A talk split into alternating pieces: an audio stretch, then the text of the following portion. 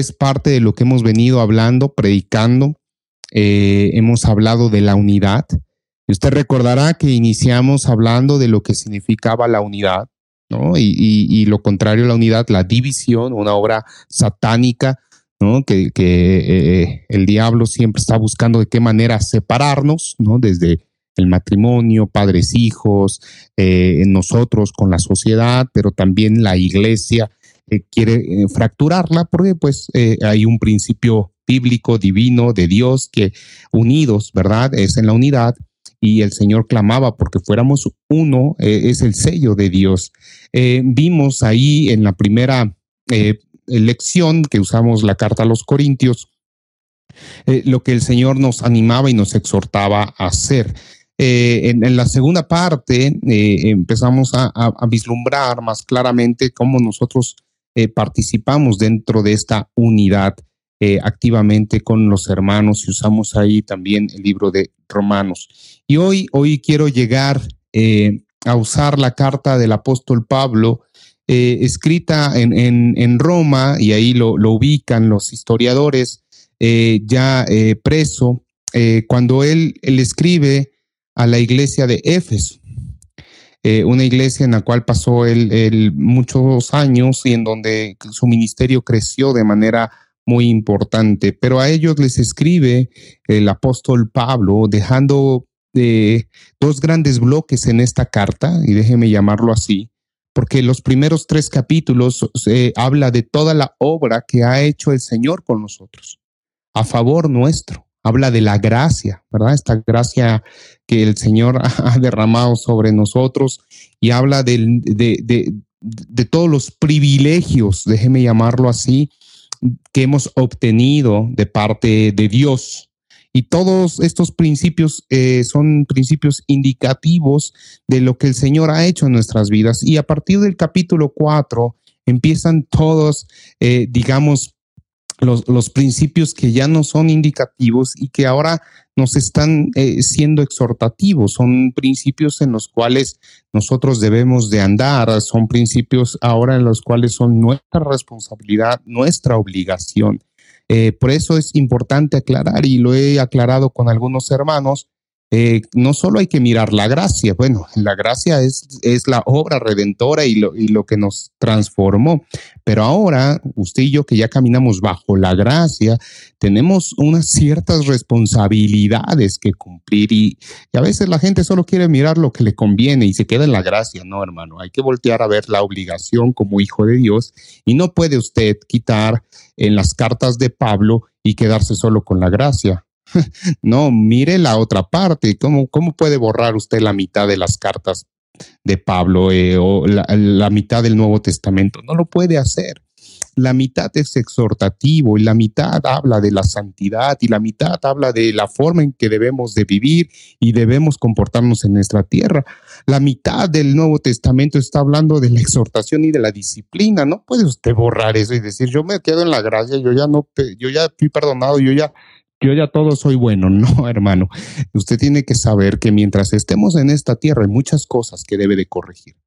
Y, de la mano de Dios, claramente, en este nacer de nuevo, es el Espíritu Santo el que nos enseña, que nos exhorta, que nos anima, pero nosotros estamos trabajando de manera sinérgica, y lo he explicado ya en otras predicaciones, con el Espíritu Santo para que esto ocurra. Así que en el entendido de la unidad, vamos a leer lo que el apóstol Pablo le escribe a la iglesia de Éfeso a partir del capítulo 4, que otra vez eh, estos ya son eh, principios eh, en los cuales nosotros tenemos que, caminar de manera que tal que, que mostremos realmente que hemos nacido de nuevo, en esta nueva vida en Cristo, en esta nueva vida, también un reflejo de la nueva vida que tenemos ahora es precisamente que estamos unidos.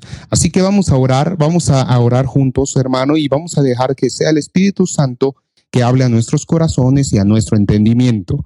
Señor, te doy gracias, gracias por esta hora, gracias por este día y gracias por la oportunidad que nos das de estar aquí reunidos, Señor.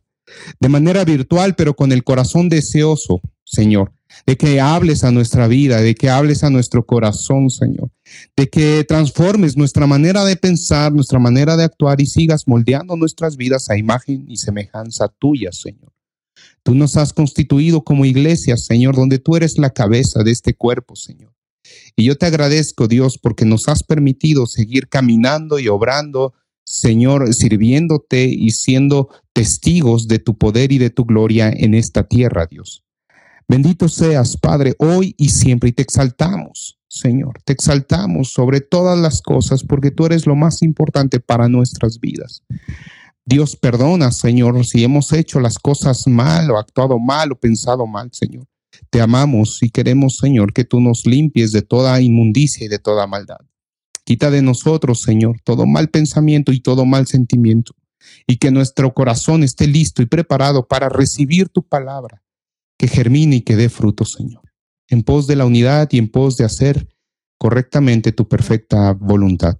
Te amamos, Padre, hoy siempre, y no permitas que tu siervo ensucie este mensaje con su pensamiento, con su palabra, con su entendimiento, sino solo tú, Señor, solo tú, Dios, hablando a nuestros corazones y quitando todo argumento que se ha levantado en contra de la verdad, que eres tú, Jesucristo, nuestro Señor y amado Salvador. Gracias. Bendito seas, Padre, te exaltamos a través de esta palabra en el nombre de Cristo Jesús. Amén. Amén. Acompáñame entonces, hermano, por favor, Efesios capítulo 4.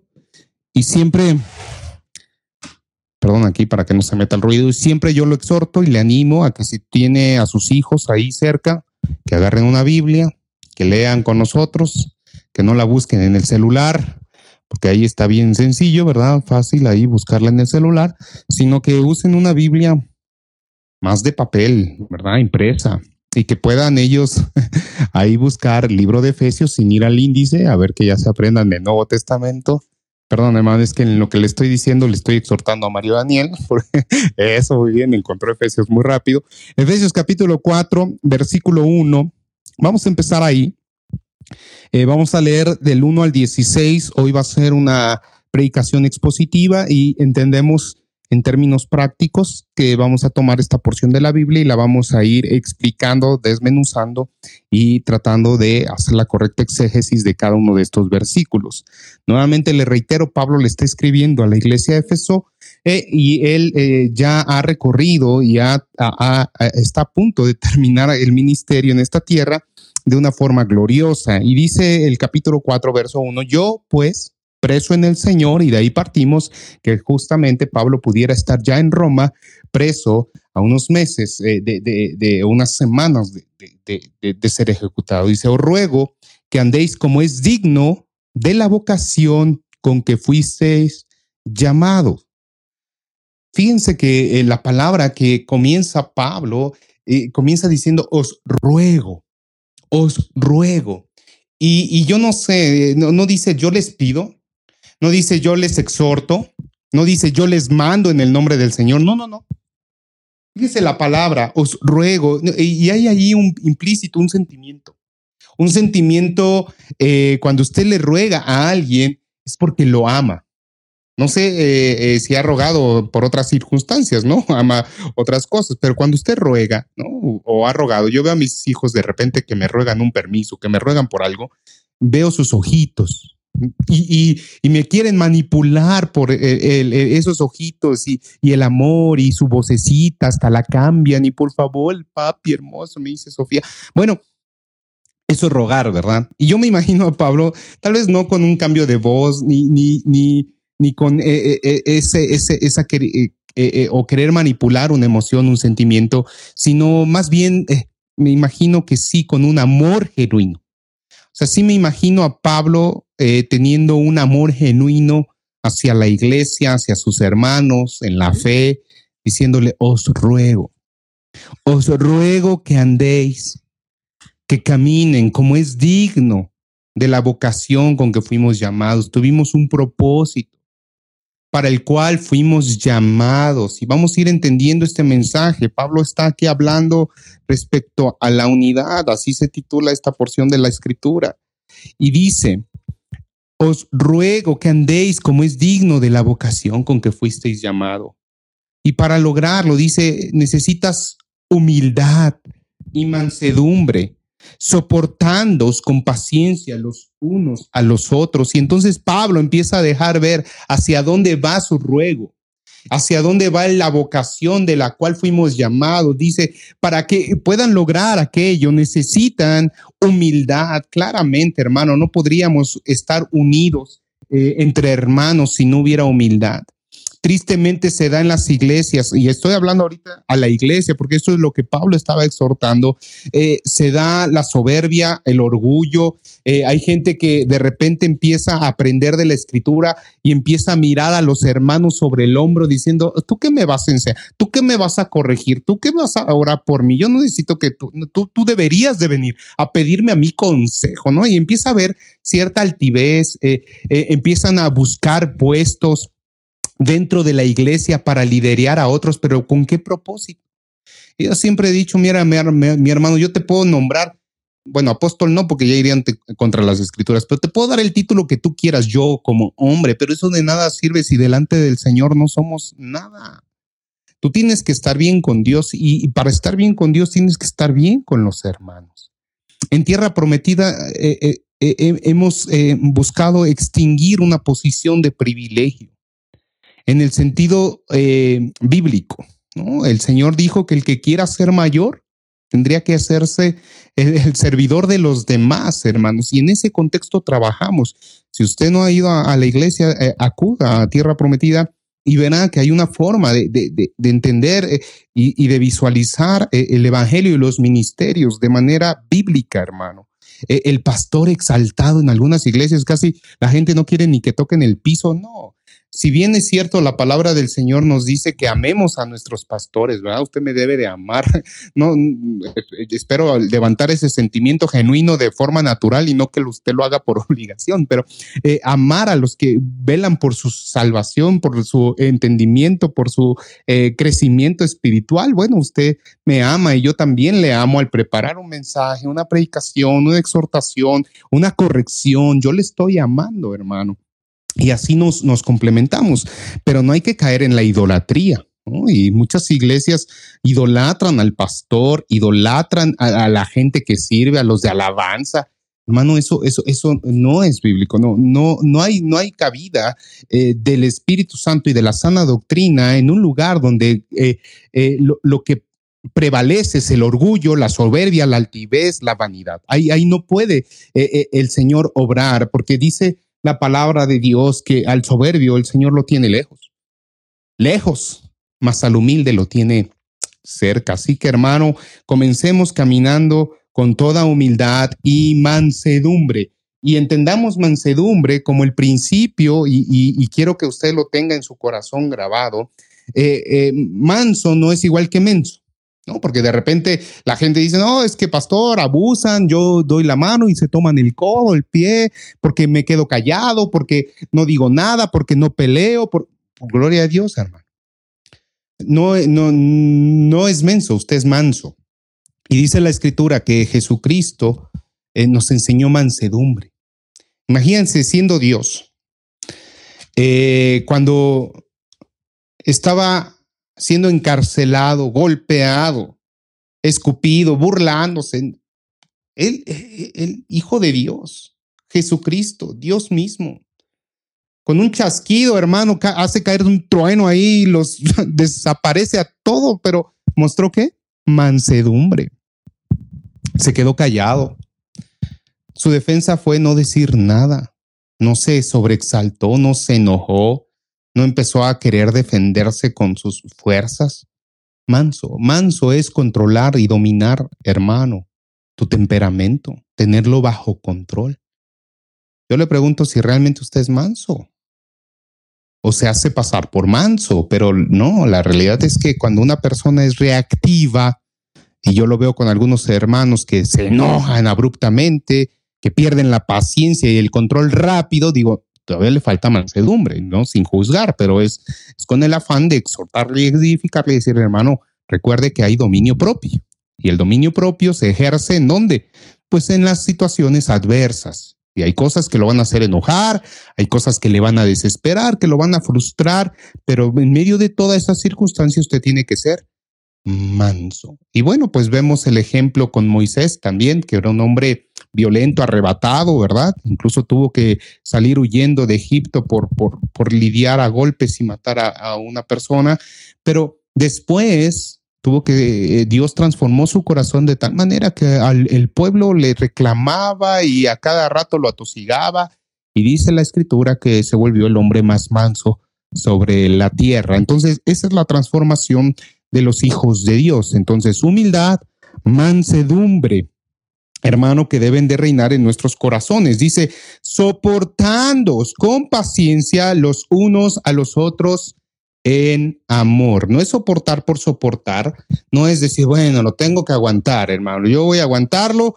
porque eso dice la palabra, así que voy a pensar que no pasa nada. No, hermano, no, no, no es filosofía, no es psicología, es, es por amor, amor por amor, que yo lo soporto a mi hermano, porque tengo que entender que él, de la misma manera que yo, ha, sido rescatado por Dios con un propósito. Y que tal vez el Señor me ha permitido a mí avanzar un poco más en, la, madurez de mi fe, eh, eh, en el entendimiento de la palabra, pero no por eso me voy a desesperar con el hermano, porque de la misma ignorancia provengo yo de la misma, eh, de, la misma inmundicia provengo yo. Y la misma misericordia y el amor con el cual el Señor me soporta y me soportó y me trajo a sus pies es con la misma gracia con la cual yo tengo que soportar y amar a mi hermano y verlo con los ojos del Señor. Dice, verso 3, solícitos en guardar, ojo, solícitos en guardar la unidad del espíritu en el vínculo de la paz. Solícitos es, como procurar, como buscar, eh, guardar. ¿Qué debemos de guardar? Otra vez, ¿para qué queremos ser humildes, mansos y soportándonos? Porque es necesario actuar así para poder guardar la unidad, dice Pablo, para guardar la unidad del espíritu en el vínculo de la paz. No dice para crear unidad. Ojo, eh. Ojo, iglesia, porque yo hace ocho días le dije, cada uno de nosotros puede ser causante y, si usted no vio unidad 2, véalo, ahí está en el canal de YouTube. Por cierto, suscríbase al canal de YouTube si no está suscrito, dele like al video, es importante para que se siga expandiendo la sana doctrina a través de eh, los, las redes eh, y los canales digitales. Eh, yo le decía, cualquiera de nosotros puede ser utilizado por Satanás para causar división, cualquiera de nosotros. Otra vez, podemos, sin darnos cuenta, ser utilizados de manera sutil para romper la unidad que ya Dios nos dio. No vamos a crear unidad, vamos a guardar la unidad y es distinto el concepto. Usted llegó a tierra prometida para guardar la unidad de tierra prometida, para, para unirse con los hermanos de tierra prometida y seguir guardando la unidad que hay en la iglesia. No llegó usted a la iglesia, a tierra prometida, para ver de qué manera rompe la unidad de la iglesia. No, el propósito del que el Señor le ha llamado es para que usted se una a la iglesia y forme parte de este cuerpo, y lo vamos a leer más adelante, de este cuerpo pero usted dentro de sus atributos, de su personalidad y de los dones que Dios le ha dado, procure sumarse para guardar la unidad de la iglesia. Esa unidad en el vínculo de la, de la paz. Verso 4. Y aquí me gusta porque habla eh, de la Trinidad y esto es importante, le va a gustar seguramente a usted y, a algunos que los han cuestionado respecto a lo que nosotros creemos como eh, un solo Dios, pero dentro de la unidad de Dios hay tres personas, el Padre, el Hijo y el Espíritu Santo. Y aquí eh, Pablo nos deja entrever esta Trinidad. Dice, un cuerpo y un espíritu, como fuisteis también llamados en una misma esperanza de vuestra vocación. Un cuerpo y un espíritu. ¿Cuál es el cuerpo? La iglesia. Somos el cuerpo de Cristo, es la iglesia. Y un espíritu. ¿De qué espíritu está hablando? Del Espíritu Santo. Y eh, dice, hay un, hay un vínculo, nos estamos, estamos unidos en un cuerpo, en un espíritu. ¿no? Eh, eh, como fuisteis también llamados en una misma, dice, esperanza de vuestra vocación. ¿Y cuál es nuestra esperanza? Sino la vida eterna, ¿verdad? El estar eternamente con el Señor. Esa es nuestra esperanza, hermano. Si no, ¿para qué hacemos todo? Todo esto no tiene sentido, sino es más bien por tener y vivir en la promesa del Señor. Dice, un Señor, ahora a quién hace referencia, ¿quién es el Señor de señores? Es Jesucristo. Un Señor, ¿quién es? Jesucristo. Una fe, un bautismo, todos poniendo nuestra fe que trajo salvación al mundo, ¿verdad? Y es a través de esa gracia del Señor que nosotros alcanzamos salvación y un bautismo que es la señal manifiesta del cristiano que ha nacido de nuevo, que ha sido salvado. Eh, eh, eh, es un sello de parte del Señor y una tarea obligatoria para aquellos redimidos que han creído en Jesucristo. Así que un Señor, Jesucristo, una fe, un bautismo. Y bueno, viene el verso 6, dice, un Dios y Padre, y ahí está la Trinidad, un Espíritu, un Señor, Jesucristo, un Padre, el Dios Padre, ¿verdad? De todos, el cual es sobre todos y por todos y en todos. Muy bien, ahí está eh, una eh, eh, hermosa muestra de la, de la Trinidad y que es, hablan de la unidad. Cuando Jesús estaba orando ahí en el libro de Juan, en el Evangelio de Juan, queda manifestada, ¿verdad? La oración de, de pedirle al Padre que sean uno como Él. Y, es uno con ellos, ¿verdad? Y, y Dios pide la unidad y que seamos uno. ¿Qué tan importante es esto para el Señor, que es un sello suyo, un Dios, un Señor, un espíritu, un cuerpo, una fe, hermano, este, una, una sola vocación, una sola esperanza. Dice, pero a cada uno de nosotros fue dada la gracia conforme a la medida del don de Cristo. Por lo cual dice, subiendo a lo alto, llevó cautiva la cautividad y dio dones a los hombres. Y eso de que subió, que es sino que también había descendido primero a las partes más bajas de la tierra. El que descendió es el mismo que también subió por encima de todos los cielos para llenarlo todo. Y él mismo dice, constituyó a unos apóstoles, a otros profetas, a otros evangelistas, a otros pastores y maestros, a fin de perfeccionar a los santos para la obra del ministerio, para la edificación del cuerpo de Cristo. Muy bien, Dice el verso 13, hasta que todos lleguemos a la unidad de la fe y del conocimiento del Hijo de Dios, a un varón perfecto a la medida de la estatura de la plenitud de Cristo. Leí estos versículos juntos porque aquí conlleva el Señor a decirnos que Dios nos ha dotado a cada uno de nosotros de dones, de dones. Todos en la iglesia, cada uno de los miembros de la iglesia tiene un don. Y hermanos se han acercado a decirme, pastor, ¿cuál es mi don? Y yo por lo regular les digo, hermano, ore, pero mientras ora sirva en la iglesia, así va a descubrir cuál es su don. No, no, no se quede ahí, Señor, ¿cuál es mi don? O pídale, ¿no? También he escuchado de que eh, pídele tu don, ¿qué don quieres? Y pídeselo al Señor, Él te lo va a dar. No es así. El Señor es soberano, hermano. Eso no se le olvide jamás. Y, eso es de las falsas doctrinas donde proclama, declara, decreta, casi, casi exígele a Dios que, que cumpla lo que escribió. No, no, no, hermano. A ver, no es así. Dios es soberano y, y, y, Dios, cuando hablamos de soberanía de Dios, es independencia para tomar decisiones. A, a, Dios nadie le puede hacer manita de puerco, hermano, no es así. Dios, Dios es soberano. Él, dice, mis pensamientos no son tus pensamientos. ¿Cómo, cómo, pretende el hombre que querer meterse a la mente de Dios y saber lo que Dios quisiera decir a nosotros, hermano? No, no es así. Dios es soberano, inmutable. Él, él, él, él es justo, Él es santo, Él es todopoderoso, hermano. Él, él hace las cosas como Él quiere, como bien le parece, y lo puede hacer hoy, mañana o pasado mañana, cuando a Él le plazca. Entonces entendamos que los dones son repartidos de acuerdo a la voluntad de Dios. Y a cada uno nos dio dones distintos. Pero todos, dice la escritura, fueron con un propósito, que edificáramos el cuerpo de Cristo. Somos, imagínense esta construcción donde cada uno de nosotros somos un tabique y estamos formando parte de esta construcción gloriosa. O en otra, en otro simbolismo es el cuerpo. Cada uno de nosotros somos una parte del cuerpo. Una, una parte es la oreja, otro el ojo, otro es parte de los pies, otro de los brazos, del cuello, hermano, del pecho. Bueno, cada uno de nosotros ocupamos distintas posiciones, pero todos tienen un don. Todos. Ahora, ¿por qué no sabe qué don tiene? Porque no ha servido, hermano. La realidad es esa. Es que pasó, yo no sé qué don tengo y en qué ha servido. No, pues es que no, no, como no sé, pues no he servido. no, hermano. La, iglesia es, una, es un ser vivo. Somos una organización viva, no somos un, un, mueble, no somos un edificio, somos cada uno de los que componen ese lugar, somos miembros de la iglesia del Señor.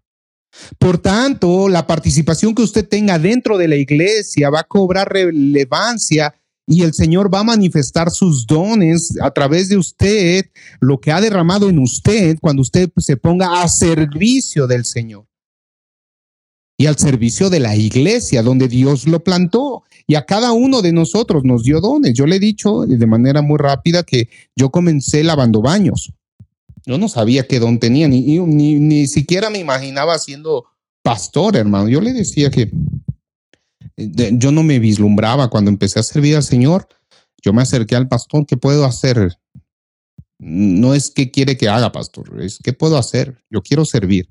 Me dijo, pues no hay nadie que lave el baño, pues a lavar el baño. Y empecé lavando baños, acomodando autos, participé en cuneros, en las tienditas, en la librería, acomodando sillas, limpiando eh, el auditorio, los salones, y ya posteriormente con jóvenes, trabajando, pero siempre sirviendo en las noches de oración, en los miércoles de oración. Tomé mis, mis clases, hermanos, siempre sirviendo. ¿Y de qué manera sirviendo? Sirviendo, haciendo, eh, compartiendo, haciendo eh, actividades evangelísticas, trabajando, hermano. Y hasta que un día, pues llegó el, Señor y fue en su tiempo, en su momento, que Él manifestó que eh, mi llamado era un llamado pastoral y fueron las circunstancias del Señor que movió y acomodó todo para que hoy yo pueda dirigirme a usted como su pastor. Y entonces yo acepto eso y mi don ahora es cuidar eh, eh, y transmitirle a usted sana doctrina. Y mi, mi, mi labor como pastor es prepararme es trabajar en diseñar, en, estudiar, en prepararme para que la iglesia reciba el alimento que es correcto. Esa es mi obligación. Ahí de, y lo que quiero decir es, es el don que el Señor me ha dado y entonces el que tengo que desarrollar y el que tengo que poner al servicio de mis hermanos para que la iglesia sea edificada, tal cual dice la escritura. La pregunta es, ¿qué don tiene usted? Bueno, y si no lo sabe, Empiece a servir en la iglesia, empiece a participar en las actividades de la iglesia, empiece a participando en la oración, de repente ahí andamos buscando, ¿quieres orar? Casi, casi, ándale, métete a orar, o ponte a lavar, o ponte a ayudar, o ponte a servir, o ponte, mira, hay gente necesitada que necesita consuelo, hay gente que necesita ser visitada, hay gente que necesita ser llamada por teléfono ahorita que estamos en pandemia. Usted puede decir, pues, pastor, a mí me gusta hablar. Antes chismeaba con las amigas, pero ahora yo quiero hablar. Pues póngase a hablarle a, los hermanos. Hay gente que necesita un consejo, una oración, alguien que le escuche. Bueno, pues por ahí cada uno tiene don, don de servicio. Eh, eh, hermano, algunos van a tener el don para orar, algunos para evangelizar. Hermano, hagamos, participemos activamente dentro de la iglesia, porque el don que Dios le dio, usted lo está desperdiciando cuando no lo sirve, cuando no lo pone en servicio al Señor. Ahora no sabe cuál es su don, pues hermano, que, sea el Señor revelándolo a través de su servicio. Así que yo le decía ayer a los jóvenes, otra vez les recuerdo, a las 4 de la tarde, jóvenes de 12 aquí, ah, de, perdón, de 12 a 17, mándemelos. Eh, ayer hicimos un desafío. ¿En qué vas a servir? ¿Cómo vas a desarrollar tu don? Y pusimos ahí algunas estrategias para que ellos empezaran a desarrollar sus, sus dones dentro de la, de la iglesia y que los pusieran al servicio del Señor. Entonces, hermano, no venga conmigo a decirme es que el Señor no me dio ningún talento, no me dio ningún don, porque todos, todos tenemos un don, todos tenemos un talento y el Señor nos llamó a todos a servir. Así que hoy yo quiero en el nombre de Jesús que usted, aquí se me apagó la tele, pero que usted tenga ese don, ese servicio para el, beneficio de la iglesia. Y bueno, dice la escritura que él mismo constituyó, ¿verdad? Algunos eh, como apóstoles, a otros como profetas.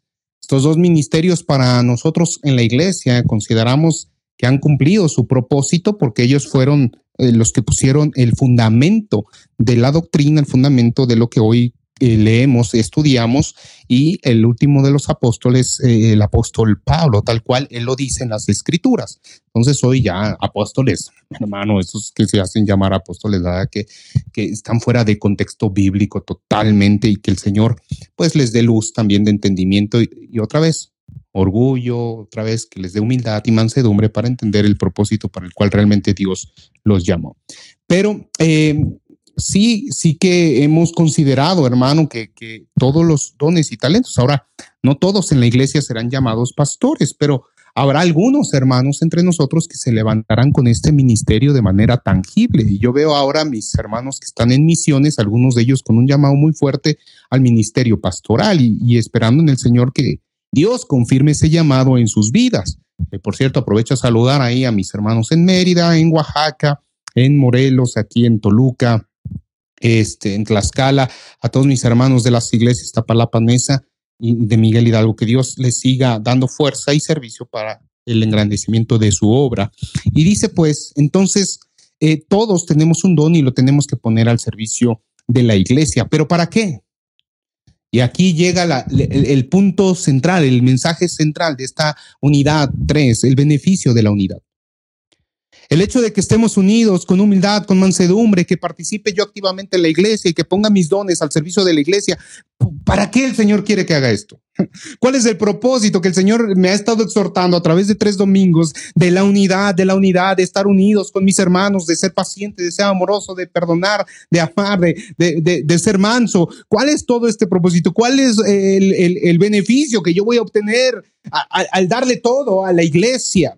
Al darle mi tiempo, mis recursos, porque también la unidad parte de los recursos, ¿qué, beneficio obtengo? Bueno, verso 12.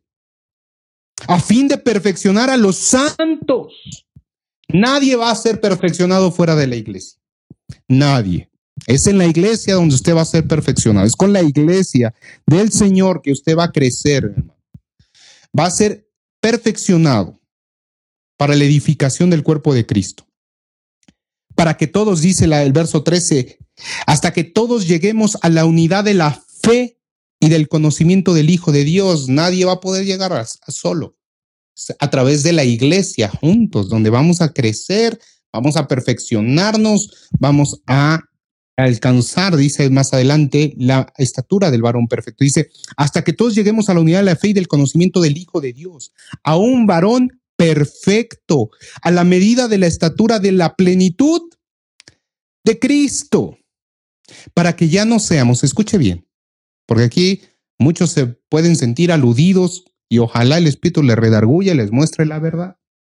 Dice, para que ya no sean como niños, ¿no? No dice sean, ¿verdad? Dicen seamos, porque cada uno, otra vez, el que piense que esté firme, cuide de no caer. Todos somos en algún momento vulnerables para que ya no seamos niños fluctuantes, llevados por doquier de todo viento de doctrina, por estratagema de hombres que para engañar emplean con astucia las artimañas del error, sino que siguiendo la verdad en amor, otra vez aparece la palabra, crezcamos en todo en aquel que es la cabeza esto es Cristo, de quien todo el cuerpo, bien concertado y unido entre sí por todas las coyunturas que se ayudan mutuamente, según la actividad propia de cada miembro, recibe su crecimiento para ir edificándose en amor. Wow, gloria a Dios. ¿Qué termina diciendo el apóstol Pablo? Mira, todo lo que te estoy diciendo de preservar la unidad con mansedumbre, ¿verdad? Con paciencia, soportándose, el, hecho de que tú guardes ese, ese, esa vocación para el cual fuiste llamado, porque fuiste llamado para eso, para juntarte a la iglesia, para que eh, con la iglesia Dios eh, y guardaras esa unidad, Dios te dotó de dones inclusive para que ahí, usando estos dones que el Señor te ha dado, te compenetres con tus hermanos para que ambos crezcan para que crezcan y hagan crecer el cuerpo de qué? De Cristo, donde Cristo es la cabeza, ¿verdad? Y todos juntos edificándonos, perfeccionando, madurando. Dejemos de ser niños fluctuantes, que nos dejan, nos movemos por cualquier doctrina, hermano, sino nos afirmemos en el Señor y crezcamos hasta llegar todos a la unidad propia de la fe, a la fe, a la estatura del varón perfecto en esta santificación y en este proceder. Bien, vamos a tocar algunos puntos para ir concluyendo y el beneficio de la unidad. El que yo esté unido a la iglesia va a traer a mi vida madurez espiritual. ¿Qué va a pasar con muchos hermanos? Bueno, los hermanos inmaduros se van de la iglesia. El hermano inmaduro, el momento que se siente ya no a gusto, ya no lo trataron bien, ya no le hicieron caso, ya no le dieron por su lado, no lo escucharon o no, o, lo corrigieron, hermano, ese se va. Se va. Es como cuando el, el niño chiquito, ¿verdad? El bebé quiere algo. ¿Qué hace un niño chiquito cuando quiere algo? Eh, yo recuerdo a mis hijos, ¿verdad? En las noches, eh, mis hijos pues no fueron amamantados por, por nadie, sino que teníamos que hacerlos, hacer sus mamilas y de repente nos turnábamos. Pero yo no veía a mis hijos que nos vieran cansados, dormidos y ellos dijeran, tengo hambre, siento un vacío en mi pancita, voy a esperar a que mis papás descansen y después les pediré leche. No, no. Los bebés, ah, cuando sienten hambre, ¿qué hacen? Lloran. Ellos lloran, dicen, tengo hambre, y empiezan a esta.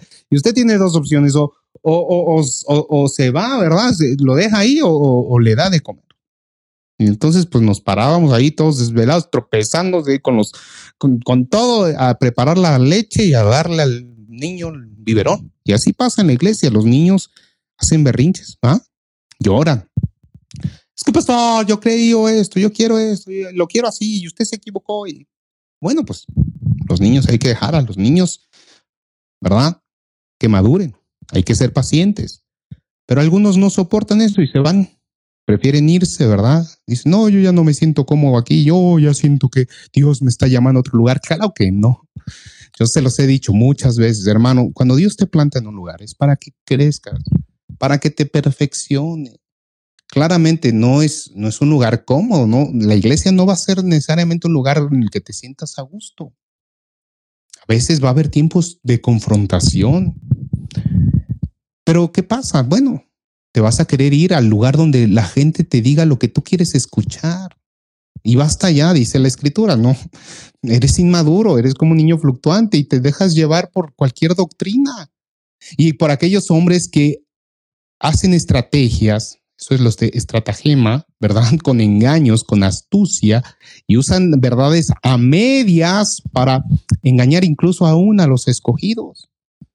Claro, ahí están los hermanos proclamando, eh, arrebatando, caminando por, por fe, según ellos, cuando realmente lo único que están haciendo es escuchando lo que quieren oír, deleitándose en cosas que no los, no los confrontan deleitándose en cosas que no eh, ministran su carnalidad, que no, que no la, eh, la exhortan como, como debe ser, hermano. Tenemos que ser confrontados a través de la palabra, no de las palabras de los hombres. La escritura es la que nos, nutre, hermano, y muchas veces ese paso de madurez nos cuesta muchos años y nos cuesta muchas almas, y lo digo por experiencia. Yo aún ya siendo pastor caminé un tiempo en, en mi madurez, en insensatez, en indisciplina. Y escuchaba la exhortación y tuve un tiempo de disciplina también. Pero al, al final yo entendiendo el propósito por el cual fui llamado, eh, encontré, no me fui de la iglesia. Para mí hubiera sido fácil irme a la iglesia y decir, bueno, pues en otro lugar, ¿verdad? Donde sí me acepten como soy. No, hermano uno tiene que aceptar disciplina, aceptar corrección, pedir perdón y seguir adelante. Y, cambiar esa manera vieja de pensar. Y, volver de, eso, de desecharse de esas cosas y realmente entender tu error, hermano. Y venir delante del Señor y reconocer que hay orgullo, que hay soberbia, que hay altivez y que hay inmadurez para aceptar las cosas. Y por tanto, tienes que corregir tu camino. Y bueno, para eso es la iglesia. La iglesia me va a permitir entonces madurar, ser perfeccionado y crecer. Crecer. Hay hermanos que dicen, es que Dios me llamó a ser pastor, pero no tengo iglesia. Ah, entonces, ¿cómo le haces, hermano? No, o sea, no puedes, no puedes tener o desarrollar tu ministerio tus dones sin iglesia. Eso no es bíblico. Si Dios te dio el llamado de ser pastor, aquí en la iglesia lo vas a desarrollar. Y en su tiempo, en su momento, en su forma, evangelismo, lo que sea, lo que Dios te haya puesto dentro de la iglesia, en el contexto orgánico de la iglesia, con el orden de la iglesia, en donde tú vas a manifestarte. Y va a manifestar y a florecer tu, tu don, pero no fuera de la iglesia. Aquí es donde creces, aquí es donde maduras, aquí es donde te perfeccionas es en la iglesia del Señor. Y ese es el beneficio de estar ¿qué? unido con la iglesia. Ahora, le exhorto y le animo, hermano, para concluir, a que se haga partícipe de la unidad de la iglesia. Yo no puedo hacer todo solo y no lo hago. Y de eso me gozo. El pastor no puede hacer 20 cosas a la vez, no, no, no puede. Eh, es imposible. El ministerio del pastor es preocuparse por la enseñanza. Pero ya habrá, y hay hermanos con sus dones y talentos que hacen otras actividades, hacen otras tareas, y todas ellas son importantes, todas, cada una. No hay, no hay tarea mayor o menor, todos hacemos tareas importantes delante del Señor. Todos somos iguales, lo he dicho muchas veces, todos somos iguales y a Dios nos, Dios nos escucha de la misma manera a todos. Tenemos que eh, cuidar lo que hacemos, aunque parezca poco a los ojos de los hombres, para Dios es mucho. Y ese es el don que el, el Señor te dio, pues eso ocúpalo y hazlo bien. Hay gente que está ahí en la librería, hay gente que está recibiendo gente, hay personas que están repartiendo eh, los sobres, que están ayudando a las personas, que oran, que bueno, cada uno haciendo la labor, hermano, participando. Y mire, yo le, compartí ayer a una hermana, ¿sabe de qué me siento bien contento? Que la noche de oración, la noche larga de oración, está tan bien coordinada y tan bien organizada que yo no tuve nada que ver. No tengo nada que ver, ni mi esposa, ni, ¿no? ni mi familia, nadie tiene nada que ver ahí. Y nos gusta cómo se organizan y cómo lo hacen. Y digo, wow, la iglesia la iglesia unida crece, se perfecciona, madura. Eso es del Señor, hermano. Eso es del Señor. Y eso me gozo. Y ahora usted entenderá que debemos de guardar esa unidad, cuidarla, velar por ella. Y si vemos a un hermano que está causando división, exhortémosle, digamos, oye hermano, acuérdate que la división no es de Dios, no es señal de Dios. Y si tú te estás dividiendo, hermano, tú, tú, tú estás yendo en contra del Señor y estás dejándote utilizar por el diablo. Si tienes un problema con alguien, ve y háblalo. Y, no caigas, hazle haz un lado la soberbia, con humildad, con paciencia, soportándonos unos a otros. Y entonces, así, hermano, estamos cuidando la unidad. La unidad para la cual fuimos llamados es nuestra vocación, porque el beneficio es para nosotros, para cada uno, para crecer, para perfeccionarse, para madurar. Hermanos, procuremos la unidad trabajemos en la iglesia, aunque estemos lejos con mis hermanos de Mérida, desde Mérida y un día estaremos hasta Tijuana, ¿verdad? Y así andaremos. Y al, rato hasta en el mundo, todos unidos. Mire, hoy hay pastores, amigos míos, que eh, tienen otra corriente doctrinal, pero el fundamento, el eje central es el mismo.